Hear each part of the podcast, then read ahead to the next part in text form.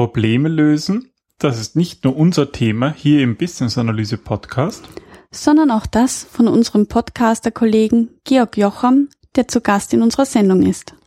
Wenn ihr wissen wollt, warum Problemlösungskompetenz so wichtig ist und wie ihr ganz leicht zwischen komplexen und komplizierten unterscheiden könnt, dann hört jetzt weiter.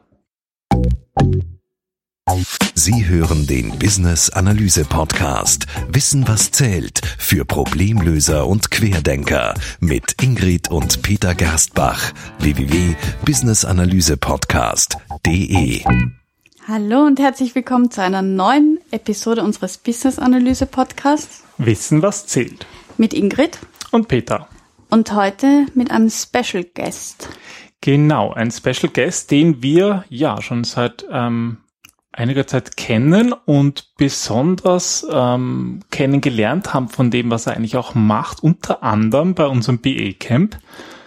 Genau, und ähm, viele unserer Podcast-Zuhörer kennen ihn sicher auch schon, weil an ihm kein Vorbeikommen ist äh, in der Problemlöserszene. Und zwar haben wir heute bei uns den Problemlösungsexperten Georg Jocham. Hallo Georg. Hallo Ingrid, hallo Peter, vielen Dank für die Einladung. Danke fürs Kommen. Ähm, magst du dich mal kurz vorstellen, bitte? Ja, gern. Mein Name ist Georg Jocham. Ich äh, lebe in Wien und ja, ich bin von meinem von meiner Ausbildung her Betriebswirt und Bauingenieur, habe danach einige Jahre in der Strategieberatung verbracht in in West- und äh, Zentral-Mitteleuropa und war die letzten zehn Jahre im mittleren Management in einem Industriekonzern tätig, mhm. vor allem im Finanzbereich von der Funktion her und habe aber immer eine Leidenschaft gehabt und gepflegt und die würde ich mit dem extrem sperrigen Wort Methodenkompetenz umschreiben. Okay. Also du bist nicht der Controller. Ich war lange Controller. Ich war es wirklich sehr, sehr lange, habe aber die Controller, die ich dort geführt habe, regelmäßig vor den Kopf gestoßen, indem ich gesagt habe, Controlling ist eigentlich nur ja angewandter Hausverstand mit Zahlen. Und die mhm. Leute, die aus dem Rechnungswesen von ihrer Ausbildung gekommen sind, konnten damit natürlich gar nichts anfangen. Also alle, die jetzt Controller sind und zuhören, die, die müssen da jetzt überspringen oder, oder, oder es aushalten. Es kommt darauf an, wie sie sozialisiert sind. Wenn sie, wenn sie, wenn sie sehr pragmatisch sind und wenn sie, wenn sie, wenn sie sehr, sehr problem- und lösungsorientiert sind, dann glaube ich, können sie damit umgehen. Wenn sie äh, die klassische Ausbildung haben, also aus dem Rechnungswesen kommen und äh, Controlling als Rechnungswesen mit anderen Mitteln verstehen, dann könnte ich mir vorstellen, dass der Schmerz ein größer ist. Jedenfalls. Wir werden dann deine E-Mail unten verlinken. Sehr, sehr gern. Jedenfalls, ich komme zurück auf das Thema Methodenkompetenz. Ich bin irgendwann draufgekommen, dass ich es wirklich liebe, eine Leidenschaft dafür habe, Wissen aufzusaugen, zu strukturieren, zu verarbeiten und dann verwenden und dann zu verwenden, um damit Probleme zu lösen. Mhm. Das ist ja eigentlich, ist das nicht ähnlich der Business-Analyse, Peter? Ja, irgendwie schon, ja. Aber dieses Probleme lösen, das ist ja, das ist ja auch so der Titel von deinem Podcast, oder? Weil wir vorhin gesagt haben, Podcast-Hörer kennen ihn vielleicht. Du bist da ja auch in der Podcast-Szene ganz, ganz, ganz umtriebig. Ja, ganz genau. Ich mache jetzt seit äh, Februar 2016 den Podcast Abenteuer Problemlösen.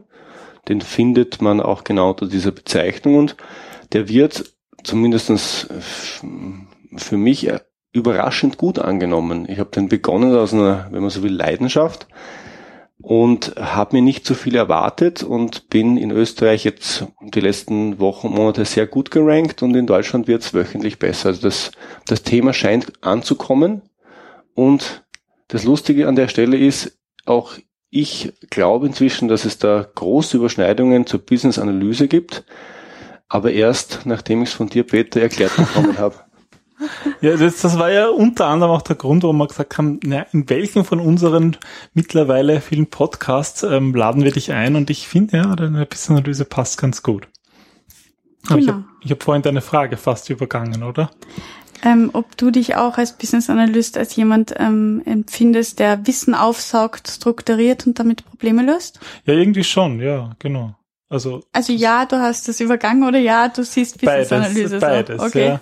Also wir haben ja auch unser, unser erstes Buch, Basiswissen Business Analyse, hat so den Untertitel Probleme lösen, Chancen nutzen. Mhm. Und so irgendwie einerseits haben wir das so gemacht, weil man redet halt oft immer nur von Problemen, aber es gibt ja auch nicht nur Probleme, die man lösen muss, sondern manchmal gibt es auch so Chancen, wenn man sie nicht ergreift, die so vorbeiziehen. Mhm. Und alles beides ist irgendwie eine schöne Umschreibung von Business Analyse. Mhm. mhm. Und wir haben ja auch schon vor, bevor wir jetzt auf die Play, äh, auf die Record-Taste gedrückt haben, ein bisschen geredet und gesagt, ja, dass die Business-Analyse schon noch stark in der IT verwurzelt ist. Aber ich, oder wir arbeiten dran, dass dem nicht so ist. Ja, beziehungsweise ist das ja auch ein Grund, Georg, warum du dich nicht darin siehst, oder? Als Business Analyst wegen dem IT-Fokus. Mhm, ganz genau. Also der Definition von Peter nach, der, ähm, um die jetzt zitieren zu können, würde ich sagen, ich bin ein Business Analyst, Allerdings, wenn ich in den Markt sehe und mit den Leuten spreche, die sich selber als Business Analysten bezeichnen, dann sehe ich sehr viele Menschen, die sehr IT-affin sind, vielleicht aus der IT kommen. Und ich glaube, dass es ganz stark das Marktverständnis ist. Deswegen würde ich mich nicht als Business mhm. Analysten bezeichnen, weil ich dem nicht entspreche, weil ich ja, fast gar nicht IT-affin bin mhm. äh, sondern wirklich als Generalist ziemlich in der Mitte sitze und äh, ja keinen derartigen Schwerpunkt mitbringe mhm. aus meiner Vergangenheit. Ja, ich sag mal so in der Business-Analyse, eine der Definitionen so sinngemäß geht es meistens so darin, dass man als Business-Analyst, Analyse heißt ja zerlegen, irgendwie so ein Unternehmen, die Struktur und den Aufbau, was es so macht, zerlegt, Bedürfnisse er erkennt, was braucht das Unternehmen und diese dann und dann eine Lösung sucht, die auf diese Bedürfnisse passt. Mhm. Und das ist natürlich eine sehr generische Beschreibung, die passt auf IT-Projekte, aber genauso auf Nicht-IT-Projekte mhm. und auf irgendwelche Change-Projekte allgemein. Und so wird es oft definiert und ist aber ganz bewusst eine Definition, die, die von Lösungen spricht, von Problemen und Lösungen, mhm. ja, können eben IT-Lösungen sein, müssen es aber nicht, ja. Mhm. Aber vielleicht ist es auch manchmal ein Wunschdenken von Business-Analysten, ja. Hm. Aber ähm, Georg sagt, wenn du sagst, du bist ein, Ge äh, ein Generalist ohne einen bestimmten Schwerpunkt, ähm, was, was für Kompetenzen brauchst du, um Probleme, die in deinem Umfeld entstehen oder die du entdeckst oder ähm, die du aus dem strukturierten Wissen heraussaugst, zu lösen? Hm, ich möchte die Frage anders beantworten. Ich äh, wenn ich mir überlege, wie Probleme regelmäßig angegangen werden, mhm. dann sehe ich dabei ein paar, man möchte sagen, Kardinalfehler, Dinge, die immer, immer wieder falsch laufen. Und ähm, das, ähm, die Kompetenz, die ich brauche oder die man braucht zum Probleme lösen, muss dem entgegenstehen. Und mhm. ich sage jetzt vielleicht ein paar Beispiele, die ich sehe, warum Probleme regelmäßig nicht oder ganz, ganz schlecht gelöst werden. Die Leute haben häufig kein Mindset, das ihnen hilft, Probleme zu lösen. Mhm. Ja, damit meine ich die Frage, bin ich jemand, der darüber nachdenkt, ob ich das Problem lösen kann, oder bin ich jemand, der nachdenkt, darüber nachdenkt, wie ich das Problem lösen kann? Mhm. Ein Problemlöser darf dieses Ob-Mindset, ob ich das Problem lösen kann, nicht im Kopf haben, weil eine mögliche Antwort Nein lautet. Mhm. Und wenn die mögliche Antwort Nein lautet, dann wird er nicht lang genug nach einer Lösung suchen. Mhm. Er braucht ein Mindset, das positiv ist, das davon ausgeht, dass es eine Lösung gibt. Wenn es keine Lösung gibt, dann wird er auch drauf kommen. Ja, das heißt, das Mindset hindert ihn an keiner Stelle, aber okay. es lässt ihn viel, viel länger und viel, viel genauer danach suchen, ja, wie denn die Lösung aussehen könnte und damit, ob es eine Lösung gibt. Das heißt, das ganze Problemlösungs-Mindset. Und mit Problemlösungs-Mindset meine ich einerseits positiv, ich meine offen, ich meine kritisch und selbstkritisch und ich meine auch aktiv, weil am Ende des Tages Probleme löst man, indem man handelt mhm. und nicht indem man sie zu Tode denkt und damit muss man irgendwann auch ins Tun kommen. Ja. Das ist das erste Beispiel. Und dann, dann geht's weiter. Ähm, ich habe den Eindruck, der Mensch hat einen Lösungsreflex. Mhm. Das oh heißt, ja. Das heißt, sobald ein Problem auftaucht, ganz wurscht, wie es ausschaut, gibt es eine Antwort drauf. Und diese Antwort ist manchmal die richtige, mhm. das kann es ja durchaus geben, sie ist es aber häufig nicht. Und was der Mensch aber von seinem Denken her macht, ist ganz, ganz gefährlich, nämlich er nimmt diese Lösung und verteidigt sie. Mhm. Das heißt, es gibt diesen Lösungsreflex, da fällt uns etwas ein aus unserem Erfahrungswissen, aus Mustern, die wir aus der Vergangenheit kennen oder gelernt haben. Und dann haben wir diese Lösung im Kopf. Mhm die ist regelmäßig auch, auch noch irgendwie durch Emotionen getriggert. Mhm. Und dann gehen wir nicht den nächsten Schritt und hinterfragen, warum wir diesen Gedanken haben und ob es nicht bessere Möglichkeiten gäbe, sondern wir rationalisieren das und verteidigen es. Mhm. Das ist es und alles andere ist schlecht. Genau. genau. Mhm, mhm, und, und da kommt ein zweites Thema rein, das ähm, mit einem Buchtitel extrem gut umschrieben ist. Ihr kennt es wahrscheinlich von Kahnemann, Schnelles Denken, Langsames Denken. Mhm. Ich liebe dieses Buch und es beschreibt sehr, sehr gut, was regelmäßig passiert, wenn wir denken. Wir haben ein bewusstes Denken und wir haben ein ja, automatisches Denken, ein manuelles Denken und ein, ein Denken, das uns halt passiert. Und ich glaube, ein guter Problemlöser ist eben nicht jemand, dem die Dinge einfallen und der sie so nimmt, sondern jemand, der aktiv hinterfragt, ob das, was er da denkt, etwas Vernünftiges ist. Also anstrengendes Denken. Mhm. Ja, aber genau, du sagst es ja, und das hat ja Kahnemann auch gesagt, dass es ein sehr anstrengendes Denken ist, was mhm. uns extrem fordert und wo die tägliche Energie oft nicht reicht dafür. Ja. Also ähm, inwiefern, also ich glaube ja, dass, dass dieser Lösungsreflex, von dem du sprichst, dass der uns schon von Kindheitsbeinen an eigentlich eingetrichtert wird. In der Schule lernen wir zwei plus zwei ist aufstehen und keine Fehler machen und zack, zack, zack. Also wir, wir werden ja ähm, getriggert, dass wir ganz schnell in Lösungen denken, weil sonst passt du in diese Gesellschaft nicht hinein. Hm, ich glaube, also ich glaube das, ich glaube aber gleichzeitig, dass dieser Lösungsreflex noch viel, viel ältere Ursprünge hat. Ja, definitiv. Wir, wir, wir kommen aus einer, aus einer Umwelt, also wenn man es jetzt entwicklungsbiologisch sieht, wir kommen aus einer Umwelt, die war gefährlich. Und in einer gefährlichen um Umwelt äh, ist Nachdenken regelmäßig auch gefährlich. So, soll ich jetzt weglaufen vom Tiger? Nein, oder? es kostet Energie ja. und. Oder noch nicht mal der Tiger, sondern das Rascheln im Busch, vor dem ich davonlaufe. Soll ich drüber nachdenken, mhm. ob das ein Waschbär sein könnte oder doch etwas Gefährlicheres? Oder setze ich die Maßnahme ganz, ganz schnell und instinktiv? Und in der Vergangenheit, glaube ich, und zwar jetzt denke ich 10, 20, 100.000 Jahre zurück, war es, glaube ich, sehr wichtig, diesen Automatismus zu haben. Heute ist er sehr viel weniger hilfreich. Und ich glaube, mhm. ein guter Problemlöser ist jemand, der sich dieses Automatismus bewusst ist und der ihn hinterfragt. Mhm. Und Ingrid, du hast angesprochen, das ist anstrengend. Ich glaube, es ist auch jemand, der sich daran gewöhnt hat, die auf diese Art und Weise zu denken, der es mhm. geübt hat, der es trainiert hat und der es deshalb auch nicht mehr als anstrengend empfindet. Ja, das ist ja bei vielen Gewohnheiten, also generell Gewohnheiten, die helfen genau. uns so dabei, Dinge zu machen, die es normalerweise viel schwieriger sind, aber wenn man es regelmäßig macht, dann ist es plötzlich nicht mehr so anstrengend, jeden Morgen laufen zu gehen oder was auch immer. Mhm. Und ich, ich, ich dekliniere das vielleicht weiter, weil es, ähm, welche Punkte gibt's noch, die ich sehe, die regelmäßig beim Problemlösen äh, nicht gut gemacht werden und wo ich äh, glaube, dass man einhaken sollte. Ich sehe, dass man sich regelmäßig keine Zeit dafür nimmt, ein Problem zu verstehen. Mhm. Und das führt dazu, dass man auch bei großen Entscheidungen, auch bei großen Unternehmen diesem Lösungsreflex nachgeht, nachgibt mhm und dann einfach mal tut und macht, ohne das Problem im Kern verstanden zu haben. Und das Problem verstehen geht dann, dann zurück bis auf die Begriffe. Also ich habe hab, äh, vor ein paar Wochen ein sehr, sehr spannendes Interview mit einem Professor aus Stuttgart gehabt, Professor Schönwand, und der genau diesen Punkt extrem betont. Und ich habe ihn dann gefragt, ja, aber schaffen Sie das denn, wenn Sie da im Workshop sind und Sie sagen, wir müssen das Problem verstehen, zwei Stunden lang, kriegen Sie Akzeptanz? Und er sagt, das macht er ganz einfach. Da kriegt jeder ein A3-Blatt und die haben zehn Minuten Zeit, draufzuschreiben, was das Problem ist. und dann hängt er die Blätter an die Wand und dann sagt, das ist irre. Von zwölf Blättern steht auf fünf kein Problem, sondern ein Ziel.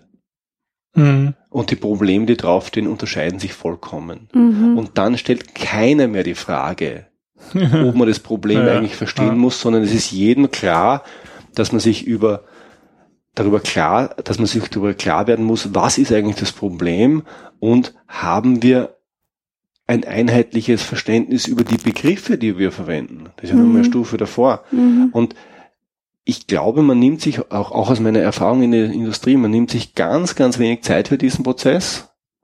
Und in Wirklichkeit müsste man dem Einstein-Zitat folgen, das, ich weiß nicht, ihr kennt das sicher. Einstein hat mal gesagt, er hat vieles gesagt, aber er hat vor allem gesagt, wenn ich eine Stunde habe, um ein Problem zu lösen, dann denke ich 55 Minuten über das Problem nach und 5 Minuten über die Lösung. Hm. Und bei uns ist Lösungsorientierung extrem groß geschrieben und Lösungsorientierung ist wichtig. Nur lösungsorientiert kann ich nur dann sein, wenn ich davor mal ausdrücklich problemorientiert bin.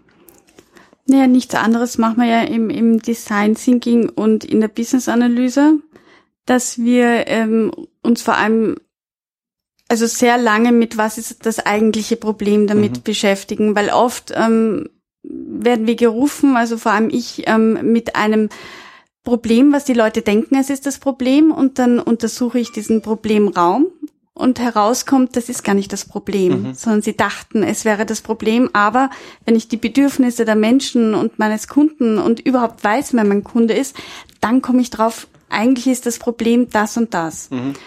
Und so wie du sagst, ähm, geht es dann oft darum, wer ist denn eigentlich mein Kunde? Und ich hatte jetzt neulich einen Workshop und da waren zwölf Leute drin und elf verschiedene Wer ist mein Kunde-Definition, mhm. weil sie alle aus unterschiedlichen Abteilungen kommen sind, also der Vertrieb und ähm, jemand aus, aus dem Prozessmanagement und jemand aus dem Marketing und das waren wirklich ganz, ganz unterschiedlich, ganz klar, weil sie auch alle unterschiedliche Kunden hatten, ja. mit unterschiedlichen Zielen, unterschiedlichen Hintergründen. Aber ähm, das, womit ich dann jedes Mal kämpfe, ist diese Akzeptanz, dass das Zeit braucht, das anzuerkennen, das Problem, dass wir ein Problem haben, weil wir unterschiedliche Begrifflichkeiten verwenden und dass wir Zeit aufwenden müssen, dieses Problem zu lösen. Mhm. Und ich kämpfe jedes Mal mit der Geschäftsleitung, dass ich diese Zeit eingeräumt bekomme, weil sie sagen, naja, Frau Gersbach, wir brauchen da nicht so lange da jetzt herumtun und können wir bitte schneller und, und das war jetzt ein halber Tag, ganz ehrlich, ähm, wir müssen weiter tun, die Zeit rinnt davon, habe ich jedes Mal das Thema. Mhm. Wenn ich es durchdrücke, was ich Gott sei Dank oft schaffe, sind sie mir dankbar im Nachhinein und mhm. verwenden die Personas und so weiter sehr lange im Nachhinein noch. Aber im Moment zu sagen, das ist wirklich wichtig. Wir brauchen da eine gemeinsame Begrifflichkeit, um überhaupt weiterarbeiten zu können, weil sonst ist das Ganze, was dahinter kommt, vollkommen sinnlos. Mhm. Das ist die Schwierigkeit. Wie gehst du damit um? Ich erzähle an der Stelle gerne eine Geschichte, die habe ich wirklich so erlebt. Okay. Und ähm, die geht ungefähr so. Ich habe vor Jahren, und es sind, glaube ich, 15 Jahre inzwischen in einem, in einem größeren Unternehmen gearbeitet, und es gab irgendwann das Thema, dass sehr, sehr viele Kundenbeschwerden reingekommen sind. Es waren in der Größenordnung von 500 Kundenbeschwerden pro Monat und es waren viele für, mhm. für das spezifische Geschäft, um das, das es da ging. Und die Nachrichten kamen aus dem ähm, Callcenter, das war damals noch eine andere Welt, da gab es noch Inhouse Callcenter hm. und ähm, da wurden auch die E-Mails äh, ähm, abgearbeitet, die als Kundenreklamationen reingekommen sind. Und man hat versucht, das Problem dort ähm, zu lösen, wo die schlechten Nachrichten hergekommen sind. Mhm. Das heißt, man hat zum Callcenter Manager gesagt, lieber Callcenter Manager, bitte reduziere uns die Beschwerden. Das ist ein untragbarer Zustand, da passt was nicht. Und der hat geliefert. Sehr gut. Der hat, der hat echt, Problem gelöst. Na, der hat echt geliefert, weil der hat die Beschwerden innerhalb von zwei Monaten um die Hälfte reduziert. Er hat sie einfach nicht mehr weitergegeben. Und dann oder? hat er noch einmal einen Monat später die Hälften auf ein Viertel, Beschwerden auf ein, auf ein Viertel reduziert. Und es war, das war eine Heldengeschichte. Also der war kurz davor, ähm, dem klassischen äh, Top-Management-Fehler ähm, ja, zu unter und, und zu unterliegen, nämlich der macht einen super Job und wird gleich irgendwo hin befördert, weil er so toll ist. Und dann ist was Lustiges passiert. Da gab es einen Journalisten, der hat ähm, das Produkt konsumiert mhm. und der war nicht zufrieden mhm. und der wollte sich beschweren und es ging nicht. Ja. Weil, Sag ich ja. weil man hat dann erst gesehen, was der Callcenter Manager ja. gemacht hat. Der hat einfach gesagt, okay, ich, welche Hebel habe ich denn?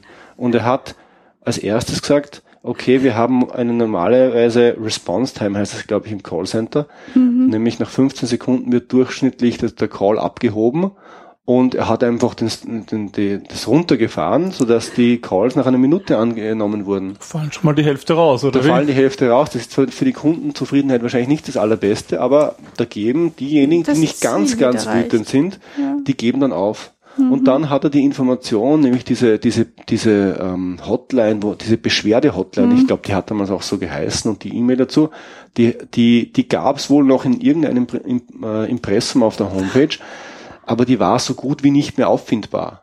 Das heißt, er hat einfach die Kanäle ja nicht dicht gemacht, aber sehr, sehr gut versteckt. Das könnte jetzt Amazon sein, weil da kann man auch nicht anrufen. Das stimmt, ja. Da gibt es Und- überhaupt viele, ja, aber Entschuldigung. Ob der Weg äh, besonders schlau ist, ähm, darüber brauchen wir, glaube ich, an der Stelle gar nicht mehr diskutieren. Ich, ich, also wie soll ich sagen, was ist in weiter Folge passiert? Der, der wurde wurde natürlich geköpft, der fleißige Mann. Dabei hat er ja eigentlich nur mit seinen Mitteln das Problem gelöst. Und eigentlich hätte man den, dessen Vorgesetzten ähm, in die Wüste schicken müssen, weil dem Überbringer der schlechten Nachricht, dem Callcenter-Manager den Auftrag zu geben, für die Kundenzufriedenheit was zu tun, weil und darum kann sie nur gehen, ähm, ist wahrscheinlich einer der dümmsten Dinge, die man sich ausdenken kann, weil die Kundenzufriedenheit, die kann man in einem Callcenter sicher nur dann beeinflussen, wenn der, das Callcenter die einzige Kundenschnittstelle ist. Und wenn es da Produkte und Services gibt, dann muss ich möglicherweise an den Produkten und Services arbeiten. Und darüber hat man nicht einmal nachgedacht. Und ähm, das ist jetzt keine besonders komplizierte Geschichte. Ich erzähle die immer wieder gern, weil alle sagen, na, das kann es doch nicht sein. Und ich sage, doch, doch, ich habe das genau so erlebt, genauso. Und es zeigt, dass auch Unternehmen, und ich sage dann manchmal auch den Namen des Unternehmens noch dazu, dass auch Unternehmen, die allgemein bekannt und als sehr professionell gelten, so richtig, richtig dumme Fehler machen, wenn sie nicht drüber nachdenken, wo eigentlich das Problem liegt. Mhm. Ja, und ich glaube, manchmal ist es einfach, ist es halt auch einfacher, solche Lösungen zu, zu verfolgen. Und so wie du es die Geschichte erzählt hast, war der ja auch eine Zeit lang der Held. Der war eine Also, Zeit lang der Held, weil er, Aktionismus Na, wird ja auch belohnt oft. ich, ich würde noch nicht mal sagen Aktionismus. Der hat das gemacht, was in seiner Macht stand. Mhm. Und der, ich würde das nicht als Aktionismus bezeichnen. Ich würde sagen, der hat einen guten Job gemacht. Aber aus seiner isolierten Sicht und nicht aus Sicht des Unternehmens. Aus der Sicht des Unternehmens Katastrophe. Nur, er ist, ja, wenn er einen Auftrag kriegt, Hm, er hat sein Ziel erreicht, oder? selbstverständlich. Ich glaube, er hat auch Geld dafür bekommen. Und ich glaube, dass, dass wenn es darum geht, sich diesen Raum zu schaffen und die, sich diese Zeit äh, ähm, zu nehmen, dann gibt es zwei Zugänge. Nämlich der eine Zugang ist, ich erzähle eine Geschichte, die ausreichend emotional und klar ist und vielleicht auch anschlussfähig ans Unternehmen, so dass jedem klar ist, okay, das könnte, das hätte uns auch passieren Mhm. können. Vielleicht machen wir die Schleife. Oder aber, und das ist die andere Möglichkeit, und auch die will ich nicht ungern, ist, ich mache das zur Bedingung. Mhm. Ich sage, ich mache hier nicht weiter, bevor wir das uns gescheit angeschaut haben. Mhm. Das ist nicht immer ganz einfach, aber mm, es kann auch funktionieren. Wie ist das in der Business-Analyse? Ja, klassisches, klassische Schwierigkeit oft. Also ich glaube, ja, wir- wir Business Analysten, wir leben genau dafür, sowas zu hintergründen, die Root Causes, also die, die, die tatsächlichen Ursachen von Problemen zu finden. Und ja, aber das ist halt immer die Frage, auf welchem Schalthebel im Projekt, im Unternehmen sitzt man, wo man zum Beispiel sagen kann, ich mache da nicht weiter ohne dem. Ja. Mhm. Ja. Und was an der Stelle auch hilft, und das gefällt mir auf, auf äußerst Systematik sehr, sehr gut, äh, ich habe das kennengelernt vom Begriff her als Projekt, ähm, als Problem äh, Vorverschiebung oder Rückverschiebung. Mhm. Ich weiß nicht, ob ihr das kennt. Na, Ähm, und Das hatten wir heute. ähm, na, die Idee ist ja relativ einfach. Ich habe ein großes Problem und es ist beispielsweise, was nehmen wir als Problem? Na, nehmen wir Umweltverschmutzung, nehmen wir die Verschmutzung des Grundwassers. Dann kann ich immer da fragen, was kam denn davor? Mhm. Und davor kam möglicherweise die Nitratbelastung durch die Landwirtschaft. Und dann kann ich fragen, was kam denn davor? Und dann sage ich, davor kam möglicherweise die Landwirtschaft selber. Und äh, davor kamen Jäger und Sammler, nämlich historisch gesehen, und davor gab es keine Menschheit. Das heißt, die Problemrückverschiebung, wenn ich es ausreichend, oder Problemvorverschiebung, wenn ich ausreichend weit nach hinten gehe, dann komme ich immer zu dem Punkt, wo ich sage, wenn es keine Menschen gibt, gibt es keine Probleme. das ist nicht das Ziel an der Ecke, aber es ist äh, auch, auch, auch plakativ, aber einfach die Idee zu, äh, zu verfolgen, was ist denn der Grund dafür, oder was sind denn die möglichen Gründe dafür, weil häufig ist man, speziell wenn es ein bisschen größer und ein bisschen komplexer wird, kann man am Problem selber ja gar nichts machen. Man kann aber möglicherweise an den Ursachen oder an den Ursachen der Ursachen was machen, oder man kann das Problem rückverschieben, also in die andere Richtung, und das Problem Rückverschiebung ist etwas, was keiner so nennt, aber wenn ich sage, ich habe meine Pensionen nicht ausfinanziert und ich decke das durch andere Töpf, Töpfe, dann ist das eine klassische Problemrückverschiebung. Ich löse das Problem nicht, sondern ich sage, ich akzeptiere das Problem und äh, werf auf das Ergebnis Geld drauf und löse es damit. Ja. Und ja. auch das ist ein möglicher Zugang und es ist, er ist nicht automatisch illegitim. Ja, ja. Ich meine, es ist, wäre sozusagen wichtig, dass man das bewusst trifft. Kann man auch Genau. bewusst sagen, ja, okay, ich nehme das in Kauf, ich mache das aus einem bewussten Grund und nicht nur, weil ich die nächsten Wahlen gewinnen will, im Idealfall, sondern weil ich glaube, dass es für eine gewisse Zeit vielleicht das Richtige ist. Genau. An der Stelle darf ich eine Empfehlung, eine, ein bisschen Selbstwerbung machen. Ich habe ich hab letzte Woche einen Podcast, ich glaube die Episode 24 oder 23 müsste sein, mit dem provokanten Titel gelauncht, warum Politiker schlechte Problemlöser sind. Es war mir ein echtes Bedürfnis. Weil es ist, äh, es ist genau das Thema, und wir sehen es immer wieder. Wir stehen vor riesengroßen Problemen. Ja, wir uns, wir haben, wir stehen äh, vor einem möglichen Brexit jetzt gerade in diesen Tagen. Oh ja. Ja, also zur Zeit, zum Zeitpunkt der Ausstrahlung haben wir mögliche, haben wir wahrscheinlich eine Entscheidung. Wir haben marode Staatshaushalte, wir haben überschuldete Privat- und Staatshaushalte, zum Teil Firmen. Wir haben kein Wachstum und wir bräuchten es. Wir haben ähm, ein, ein, ein Bildungsthema, wir haben eine Flüchtlingskrise, äh, wir haben eine EU, die auch sonst auseinanderstrebt, nicht nur jetzt in Großbritannien, sondern auch Mhm. zwischen äh, Visegrad-Staaten und den, den westlicher gelegenen. Das heißt, wir haben riesengroße Probleme und eigentlich müsste man sich denken, wir bräuchten die besten Problemlöser der Welt in der Politik und die tun's nicht. Und, Na. und ich habe mich gefragt, warum tun's die nicht und habe versucht mal runter zu deklinieren, w- welche Gründe es eigentlich gibt, warum die das nicht tun. Und wir sind dann neun sehr plakative Gründe eingefallen. Okay, also wir werden das gleich verlinken, deine Episode. Das ist nett.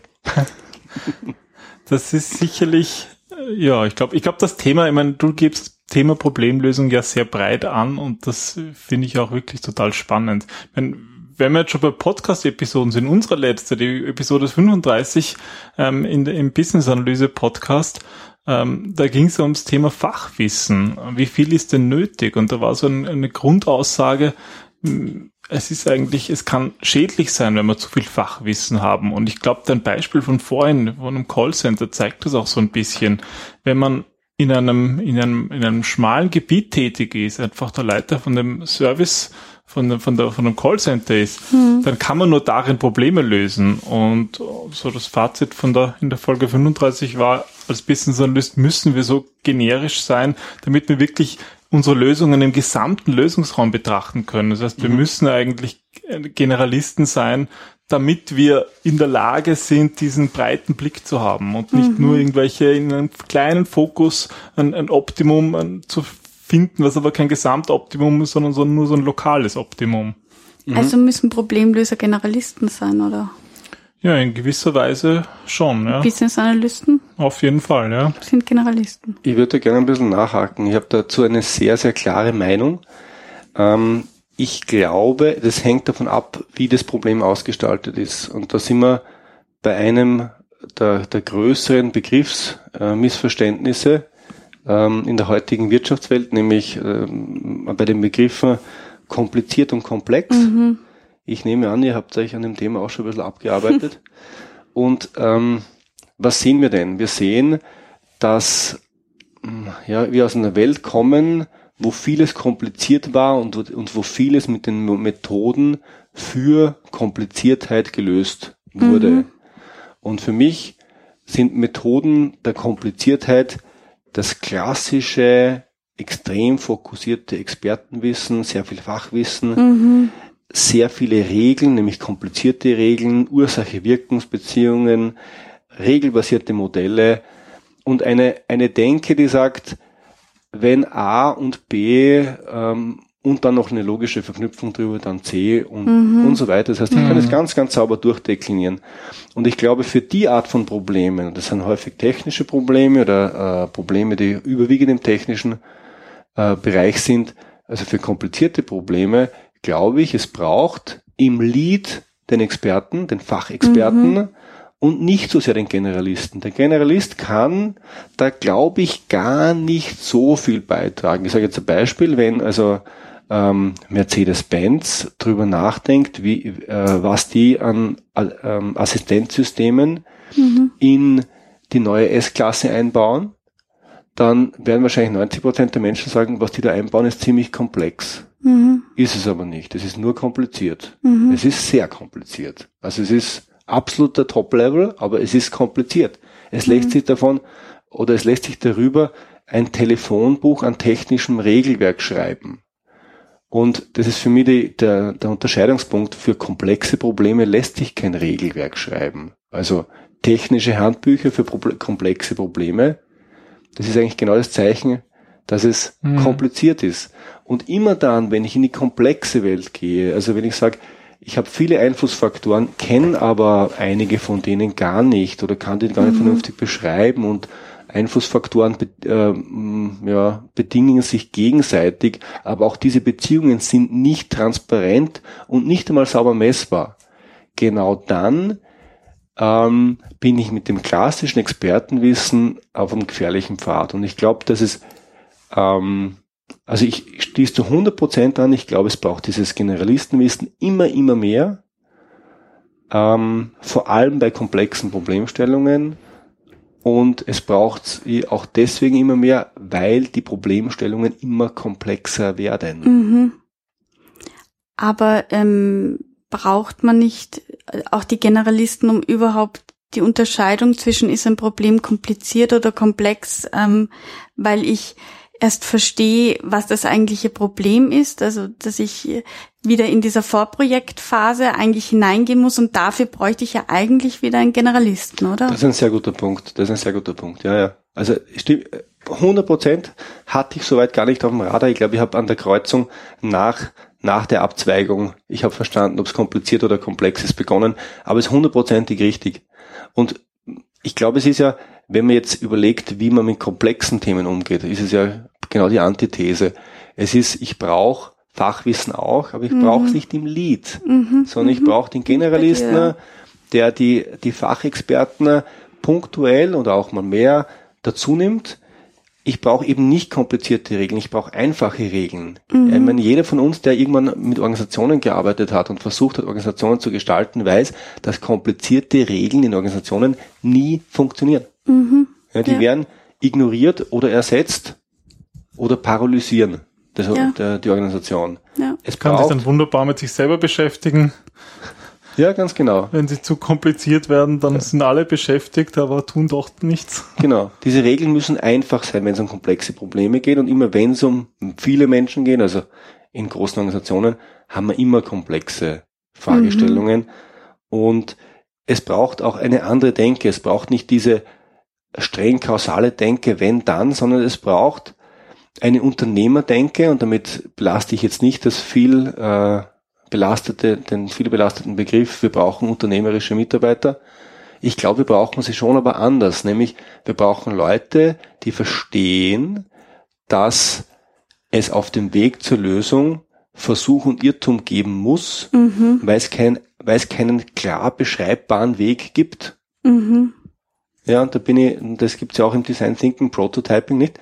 Ich probiere es mal aus und schaue, äh, ob es funktioniert. Und überall dort, wo wir mit Märkten zu tun haben und Märkte sind wieder fast per Definition komplex. Können sie ja nur sein, weil der Ja. Mensch an sich schon nicht äh, einfach kausal Genau. mit Ursache-Wirkung funktioniert. Und es ist eine Ansammlung von Menschen in einem Unternehmen schon mal komplex und Märkte halt dann Genau. überhaupt. Und das ist ja genau der Grund, warum Produkteinführungen zwar geplant werden können, aber letztlich nicht planbar sind. Mhm. Ja. Ja, das heißt, ich, äh, auch wenn ich das beste Produkt habe und ich habe eine wunderbare Strategie und super Marktforschung gemacht, dann heißt das nicht, dass das Produkt erfolgreich sein wird. Ja. Ich meine, das war halt auch mal anders, als das Model T von Ford ja. rausgekommen ist, dann war halt, da gab es halt keine Autos in die, zu dem Preis und die sind natürlich weggegangen wie die warmen Semmeln. Aber gut, dass du das den Henry Ford nennst, weil ähm, auf den stehe ich mich ja aus Design Thinking Gründen extrem. Und ähm, es gibt eine Geschichte, weil wir vorher Geschichten erzählt haben.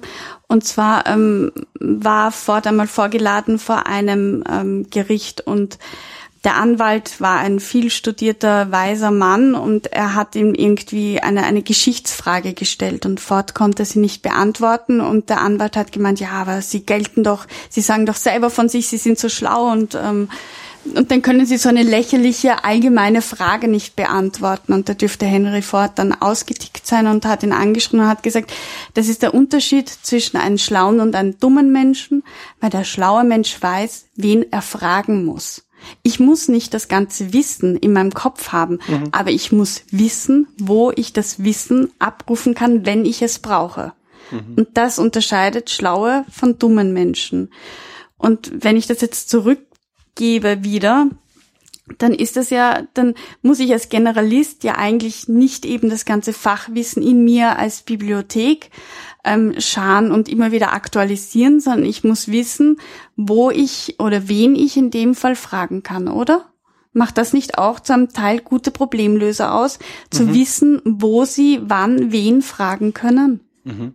Ich glaube, es sind ich, unbedingt, unbedingt. Ich glaube, ähm, es sind mehrere Dinge. Ich glaube, der Generalist ist ja nicht der oder vielleicht ist es ein Missverständnis, dass es gibt, vielleicht äh, bekämpfe ich da ein Missverständnis, das eh nicht existiert. Ähm, der Generalist in, in, der, im unter, unter, in der Unterscheidung zum Experten ist ja nicht derjenige, der ahnungslos ist und der mhm. nichts weiß und der ungebildet ist und der, ja, keine Ahnung, seine Zeit mit äh, auf der Couch und beim Netzwerken verbringt. Nein, gar nicht. Der Generalist macht nur andere Dinge.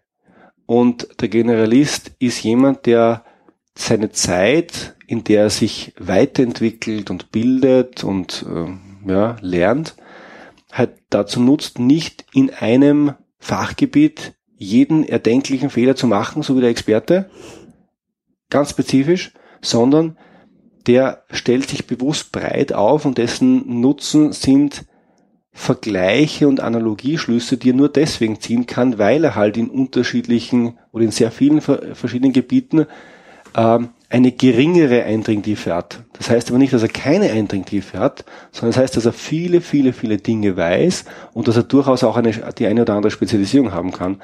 Und ja, selbstverständlich ist es ist genau auch das, dass er weiß, wen er fragen muss und wen er in einem so einem Problemlösungsteam mit der jeweiligen Frage beschäftigen kann. Könnte das dann nicht die Unterscheidung sein zwischen Fachwissen und Erfahrungswissen, dass der Generalist vielleicht sogar mehr Erfahrungswissen als Fachwissen hat? Mhm. Das ist keine Unterscheidung, wenn ich ehrlich bin, die ich jetzt treffe. Ähm, ich gebe ehrlich zu, darüber müsste ich nachdenken. Die Unterscheidung, die ich, die ich gern treffe, ist zwischen Fachwissen, sozialem Wissen oder Fachkompetenz, sozialer Kompetenz und Methodenkompetenz. Okay. Und da sehe ich, dass der Experte regelmäßig ganz einen starken Ausschlag bei der Fachkompetenz hat, mhm. wohingegen der Generalist einen ganz starken Ausschlag bei der Methodenkompetenz hat. Mhm. Und regelmäßig auch bei der sozialen Kompetenz, nicht weil er es als Generalist per se bräuchte, sondern weil er es braucht, um mit den Leuten zu connecten, ja, um in, in seinem äh, Problemlösungssetting, und es funktioniert erfahrungsgemäß im Team erheblich besser, ähm, ja, auch, um das auch gestalten zu können. Aktives Zuhören und, genau. und ähm, gute Kommunikationsfragetechniken und so weiter. Ich meine, da sind wir wieder bei Ford. Ich meine, wenn es darum geht, zu wissen, wen man fragt, da muss man natürlich auch gute Fragen stellen können. Und das mhm. ist halt auch diese Interaktionskompetenz gehört dazu. Oder ist eigentlich auch schon Methodenkompetenz. Ja, kann ich Interviews führen? Kann ich die Blender finden? Mhm. Ja, kann ja. ich finde ich sozusagen, äh, bin ich in der, in der Lage, die richtigen Leute zu fragen. Das ist ja auch sozusagen Methodenkompetenz. Ja. Unbedingt. Und ja, wie ist das jetzt beim Business Analysten? Naja, also da ist so ein geflügeltes Wort, der, der Specialized Generalist, also sozusagen ein spezialisierter, also man ist sozusagen ein Experte in der Business Analyse, ist ein mhm. Experte im, im generischen Denken, man hat halt viel Methoden-Know-how, aber jetzt kein Fach-Know-how. Das ist mhm. eine, eine nette Umschreibung. Ja. Mhm wo es eigentlich genau, genau darum geht, ja. Mhm. Viel, viel Sozialkompetenz, viel Methodenkompetenz von, wir hatten es heute schon, Root Cause Analysis und anderen Methoden. Wie mhm. gehe ich vor, wenn ich eigentlich ein Problem lösen will?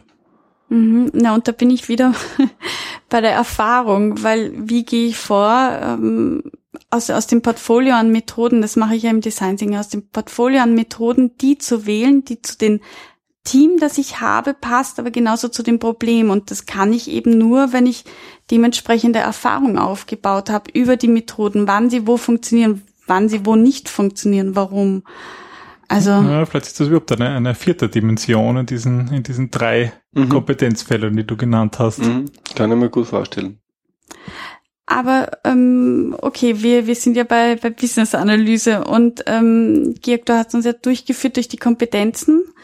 Und wir hatten, ähm, dass der Problemlöser ein eigenes Mindset braucht, mhm. dass ähm, wir einen Lösungsreflex haben und von dem sollten wir uns ja distanzieren. Mhm. Ähm, und dass wir keine Zeit haben, Probleme wirklich in, in der Tiefe zu verstehen. Dass wir uns keine Zeit nehmen. Ja, nehmen. Oder dass man genau. uns regelmäßig keine Zeit gibt. Gibt es da noch weitere Kompetenzen? Die du für wichtig erachtest, die ein Problemlöser unbedingt haben sollte? Ja, ähm, und zwar, da sind wir jetzt aber immer, da sind wir, ich glaube, bisher war ich eher bei dem Thema ähm, Basiskompetenzen äh, okay. und Einstellungen. Und ähm, wenn es konkret um die äh, Problemlösung geht, braucht er auch noch andere Kompetenzen. Und zwar, er braucht Systematiken, um die Probleme zu lösen. Mhm. Also es spätestens an der Stelle äh, oder bei der Beantwortung der Frage, ist das Problem komplex oder ist es kompliziert, gibt es vollkommen unterschiedliche Problemlösungswege. Komplizierte Probleme löst man anders als komplexe Probleme. Er muss diese mhm. Systematik verstehen und er muss entlang dieses dieser Systematik, wenn er diesen Weg durchschreitet, ich möchte jetzt nicht zu sehr im Detail reingehen, dann braucht er entlang dieses Weges Werkzeuge, mhm. um diese Schritte bewältigen zu können. Mhm. Das klingt logisch. Also das heißt, der, der, der Problemlöser ist jetzt nicht nur derjenige, der sagt, ach, ich bin der Generalist, ich habe verstanden, ich muss mich von meinem Mindset aufstellen und ich muss äh, verstehen, dass ich langsam denken muss und den Problemlösungsreflex bekämpfen. Das ist, wenn man so will, nur der Auftakt. Damit hat er sich mental und von seinem Kopf her richtig positioniert. Und dann geht es darum, wie kommen wir denn jetzt dorthin, das Problem wirklich zu lösen und da. Da steht die ganze Arbeit noch vor uns. Da steht die ganze Arbeit noch vor uns. Gleichzeitig ist der, ist der, der erste Teil, die ersten paar Punkte sind so unglaublich wichtig, weil mir eine tolle Systematik und eine tolle Methodik nicht so besonders weit hilft, wenn ich nicht verstanden habe, dass ich regelmäßig in irgendwelche Denkfallen tappe. Also Stichwort mhm. schnelles Denken, langsames Denken, Problemlösungsreflex und mhm. äh, Problemlösungsmindset. Mhm. Die ich finde das, Denkfehler. Ich finde das ganz, ganz, ganz außergewöhnlich wichtig und äh, ich lege da bei mir und in den Prozessen, die ich begleite, auch, auch ganz, ganz großen Wert drauf, da auch, dafür auch eine Zeit ähm, aufzuwenden, weil wie soll ich sagen, man ist dann regelmäßig in, in, einem, in, einem Prozess drinnen mhm. und man hat Widerstand. Mhm. Ja, Interesse werden berührt, Befindlichkeiten werden äh, berührt und ähm, die Leute wehren sich. Mhm. Und damit kann man erheblich besser umgehen, wenn man diese Muster gleich vorher transparent gemacht hat. Mhm. Dann sind sie nämlich nicht mehr ein böser Einwand oder ein leicht durchschauender Vorwand, mit dem man irgendwie umgehen muss, mhm. sondern es ist ein, ein Verhalten, das man davor beschrieben hat und das alle wiedererkennen und das dann alle beim Namen sagen, ach, das ist jetzt das hier. Und dann kann derjenige, der es gezeigt hat, vielleicht auch noch ein bisschen mitlachen. Mhm. Das ist ähm, viel, viel Reflexion notwendig. Mhm. Ganz viel. Ähm, und das führt mich auch zu meiner Abschlussfrage. Ähm, Gibt es irgendetwas, also nein, anders gesagt, ähm, kann man lernen, Problemlöser nach deinem Schema zu werden? Kannst du, hast du einen, einen Kurs oder ein, ein, ein Rezept für unsere Hörer?